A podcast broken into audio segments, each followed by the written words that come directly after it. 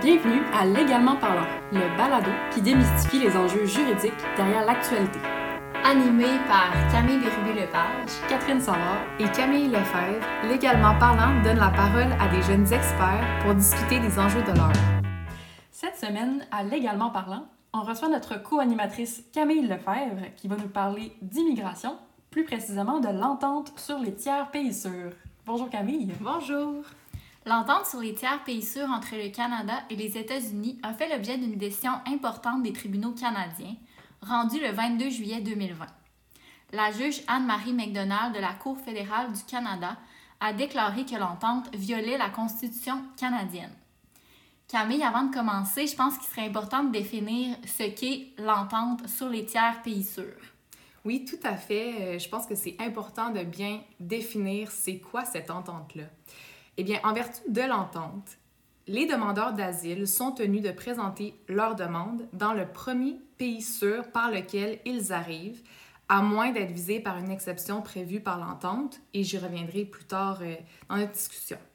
Donc, par exemple, si une personne arrive au Canada, mais souhaite traverser la frontière pour se rendre aux États-Unis afin de demander l'asile là-bas, elle ne pourra pas le faire en vertu de cette entente.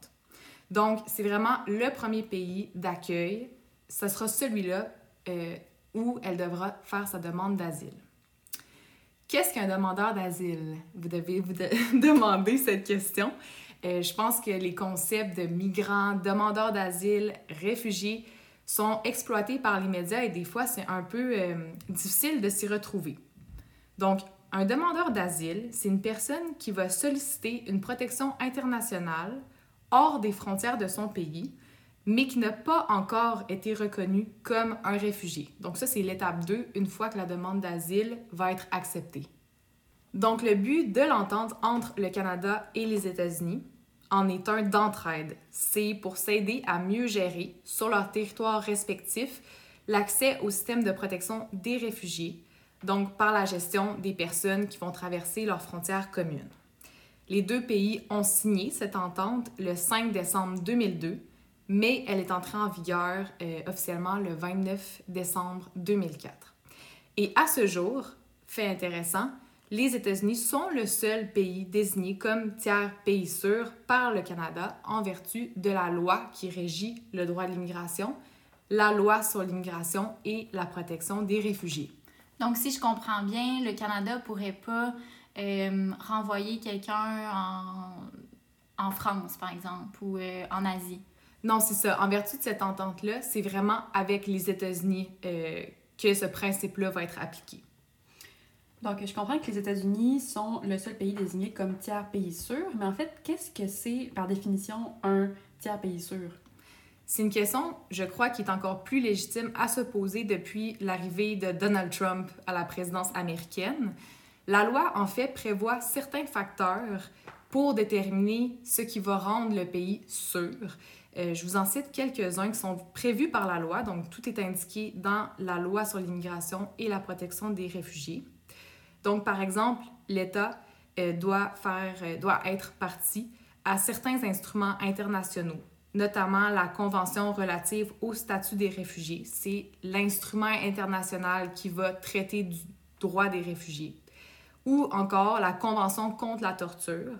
Euh, donc, ces deux instruments-là ont été signés par le Canada et les États-Unis et sont un critère pour définir la sûreté du pays. Un autre facteur intéressant euh, prévu par la loi, c'est si les politiques du pays relativement à la revendication du statut de réfugié correspondent aux objectifs des deux conventions euh, dont je viens de vous parler, soit la Convention sur les réfugiés et la Convention contre la torture. On va aussi regarder les antécédents du pays en matière de respect des droits de la personne et le fait qu'ils sont ou non partis à un accord avec le Canada qui concerne le partage de la responsabilité de l'examen des demandes d'asile. Puis, est-ce que l'entente était efficace? Malheureusement, l'entente a été remise en question de nombreuses fois par plusieurs spécialistes parce qu'elle encourageait en fait l'entrée, bien, je parle au passé, mais je vous l'expliquerai, elle est toujours en vigueur actuellement, donc elle encourage l'entrée irrégulière. Ça, ça veut dire que des milliers de personnes vont traverser la frontière de façon à éviter de passer par des points de contrôle officiels. Ça, c'est une manière d'entrée irrégulière. On appelle ça comme ça en droit euh, international. Les demandeurs d'asile vont donc utiliser des routes euh, cachées pour éviter de passer par les postes euh, frontaliers et donc se voir refoulés en vertu de l'entente. On a beaucoup entendu parler du chemin Roxham il y a quelques années. C'est exactement ce qui se passait. Les demandeurs d'asile ne souhaitaient pas être visés par l'entente et donc essayaient de contourner les douanes, en fait. Donc, par rapport à l'entente sur les pays tiers sûrs, peux-tu nous expliquer comment ça fonctionne exactement euh, concrètement? Oui, donc la procédure à la frontière va commencer avec un entretien avec un agent de l'Agence des services frontaliers du Canada qui va ensuite émettre une décision initiale sur l'admissibilité du demandeur d'asile. Donc, il va examiner si une exception existe prévue par l'entente ou si l'entente s'applique à lui et euh, le retourner, pour le retourner aux États-Unis. Les exceptions à l'entente vont comprendre, entre autres, les personnes dont des membres de leur famille immédiate sont citoyens canadiens ou résidents permanents et des mineurs non accompagnés, par exemple.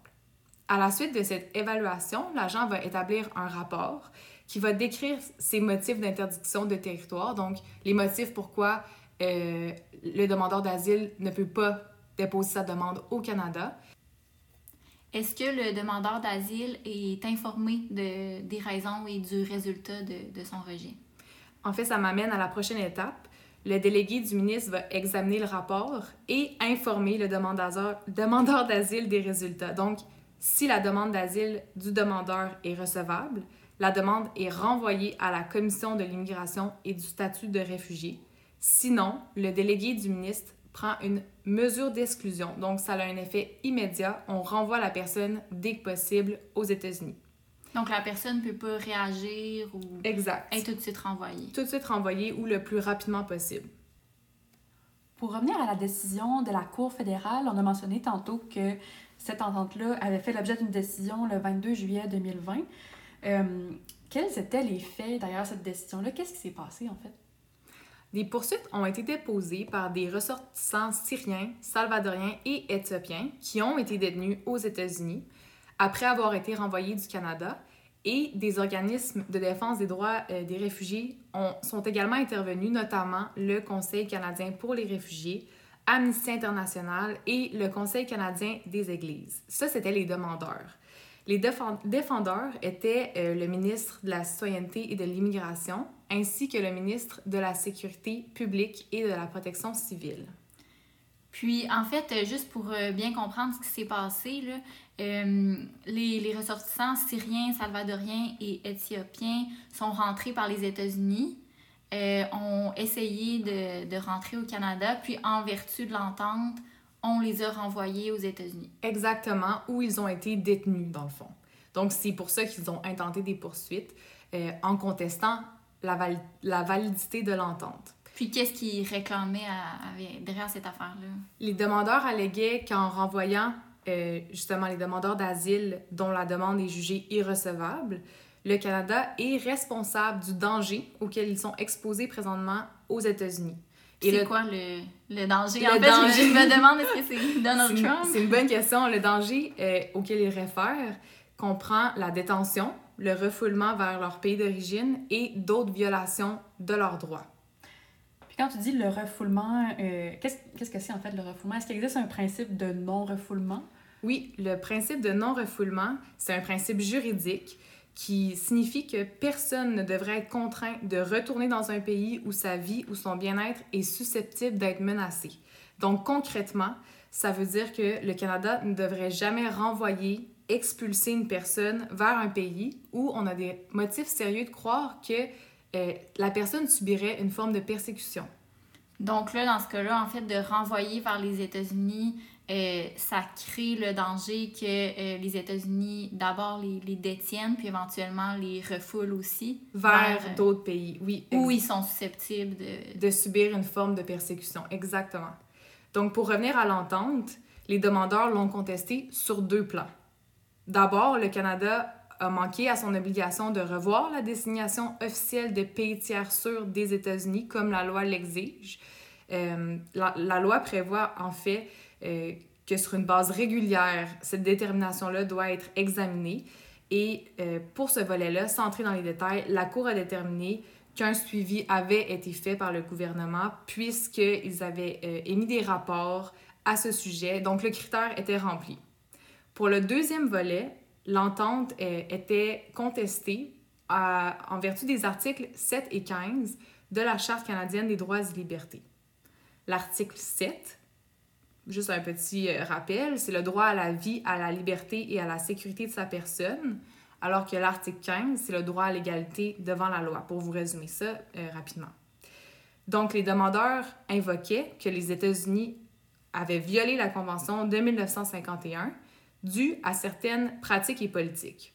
Par exemple, on en a beaucoup entendu parler dans les médias, la politique de séparation des parents des enfants lorsqu'ils étaient en détention, donc la politique tolérance zéro qui avait été mise en œuvre par l'administration Trump. Euh, je vous recommande d'ailleurs un très bon documentaire, euh, parenthèse, sur Netflix qui s'appelle Immigration Nation.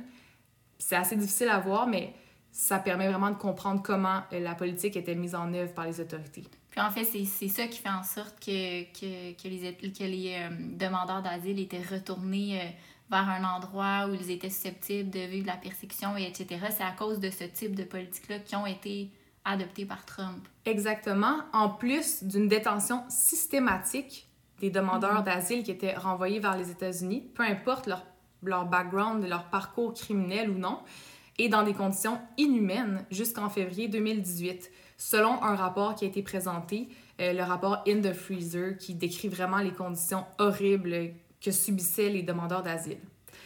Donc, si je comprends bien, de en, raison de ces politiques-là américaines, le fait de renvoyer des demandeurs d'asile vers les États-Unis, c'est ça en fait qui violerait les articles 7 et 15 de la Charte canadienne.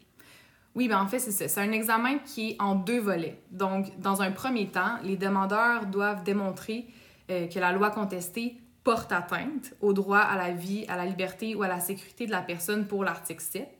Et si c'est le cas, le demandeur doit démontrer que l'atteinte aux droits garantis n'est pas conforme au principe de justice fondamentale. Donc, euh, pour vulgariser qu'elle a un caractère arbitraire, disproportionné ou excessif.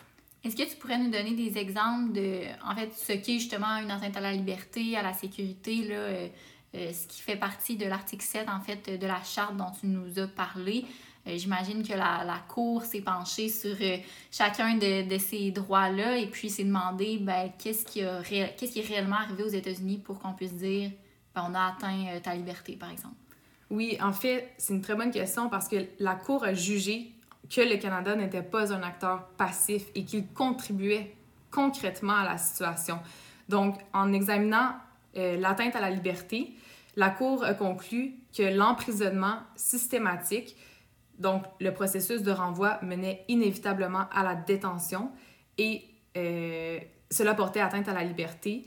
Par ailleurs, je pense que c'est important de préciser que les individus étaient souvent placés en isolement, donc ils, avaient n'avaient pas accès à aucun service judiciaire, euh, ne pouvaient pas contacter leur famille, donc vraiment, il y avait une atteinte à la liberté, c'était clair.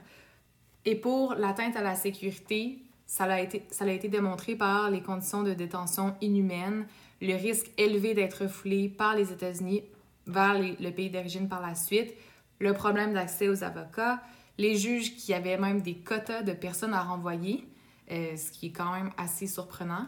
Donc, il existait un risque réel selon la Cour. Le volet 1 est rempli. Puis sinon, en ce qui a trait au deuxième volet, Comment est-ce qu'on fait en fait pour déterminer si un article de loi aurait une portée excessive ou disproportionnée? Il faut examiner l'incidence réelle de la mesure sur les personnes dont, euh, en l'espèce, la vie, la liberté ou la sécurité est atteinte. Donc, ce qui était vraiment déterminant pour la Cour fédérale ici, c'est qu'aucune évaluation des risques avant renvoi ou euh, si la demande d'asile était bien fondée n'ont été examinées en raison de cette entente. Donc, l'entente devait s'assurer pourtant que les demandeurs d'asile euh, avaient accès à un processus de détermination équitable, mais la preuve a démontré que ce n'était pas le cas actuellement. On pouvait donc dire que la conséquence immédiate de la mise en œuvre de l'entente, c'était l'emprisonnement des demandeurs d'asile aux États-Unis, ce qui est quand même important. Euh, donc, le volet 2 était également rempli selon la Cour. Puis, qu'est-ce que le gouvernement a répondu euh, en, réponse à ces allégations-là? Donc, sans entrer dans la complexité juridique, vraiment pour vulgariser, en gros, que les risques étaient moins importants que les avantages administratifs. Donc, que la détention et la menace à la sécurité étaient moins importantes que les effets bénéfiques administratifs de gestion des demandes d'asile au Canada. Puis c'est quoi en fait euh, l'impact des de gestion des demandes d'asile au Canada? Ben, par exemple, traiter un haut volume de demandes, c'est sûr que ça va engendrer des coûts, des délais supplémentaires, alors qu'on s'entend que c'est beaucoup plus facile de juste en renvoyer le problème à un autre pays. Donc, c'est plutôt ça. Le Canada disait, si on accepte plus de demandeurs d'asile, si l'entente est invalidée, en fait, ça va nous coûter beaucoup plus cher, on va avoir un haut volume de traitement, les délais vont être prolongés. Donc, c'était vraiment des questions euh, de gestion administrative qui étaient en œuvre versus l'atteinte aux droits fondamentaux euh, par rapport à la liberté, la vie, la sécurité. euh. C'est sûr que le fait, le fort volume, ben, ça a un impact quand même sur la vie de, des demandeurs d'asile et des réfugiés parce que le fait que les délais soient longs, que, que ça devienne de plus en plus complexe, il y a une augmentation des volumes et qu'on les traite, ben en fait, ça a un impact aussi. Donc, pour les demandeurs d'asile qui ça. sont au Canada et qui sont pas visés par l'entente, tout à fait. La Cour a donc jugé que les risques étaient disproportionnés par rapport aux avantages administratifs de l'entente. Puis, qu'est-ce qui s'est passé après ça? Est-ce que le gouvernement a réagi à ce jugement-là? Oui, le 21 août 2020, le gouvernement du Canada a porté en appel devant la Cour d'appel fédérale la décision, étant donné qu'il estimait et qu'il estime que certaines principales conclusions contiennent des erreurs de fait et de droit. C'est ce qu'a déclaré euh, le ministre de la Sécurité publique, Bill Blair, dans un communiqué, en disant que ces principes juridiques euh, dont on vient de discuter sont tellement importants qu'ils doivent être déterminés et euh, clarifiés euh, par la justice canadienne. Mais justement, il n'y avait pas déjà eu d'autres décisions devant les tribunaux qui concernaient cette entente-là?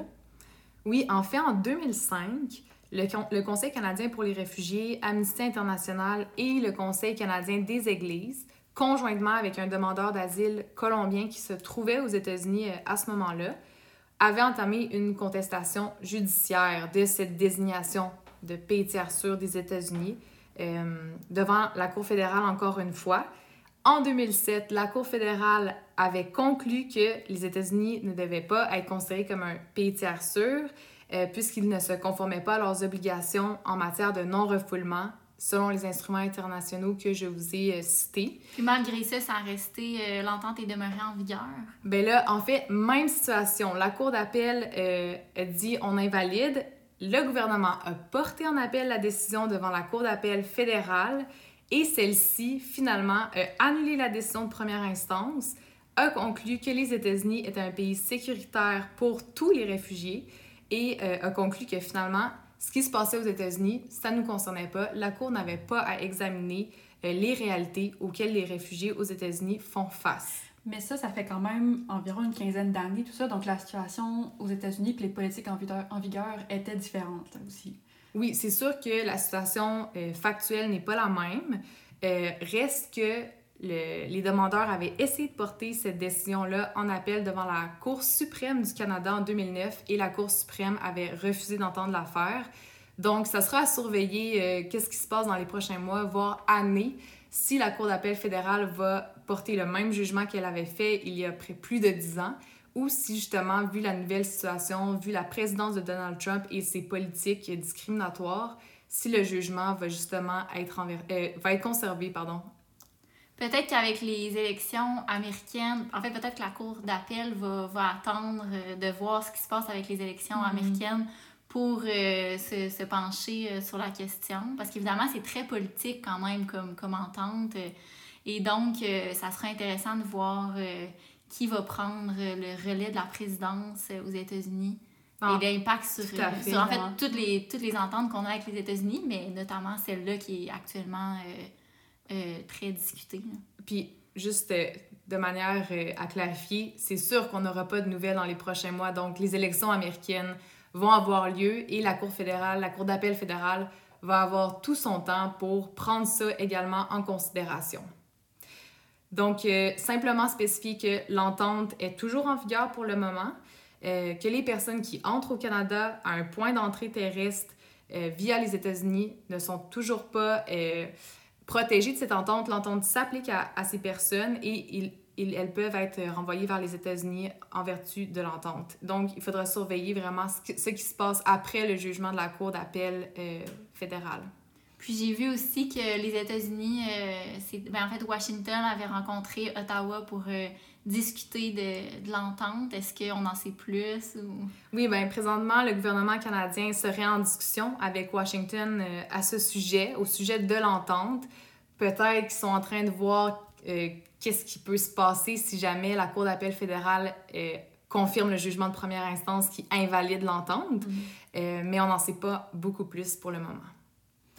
Bon, donc merci beaucoup Camille. Ça conclut notre épisode de Légalement parlant.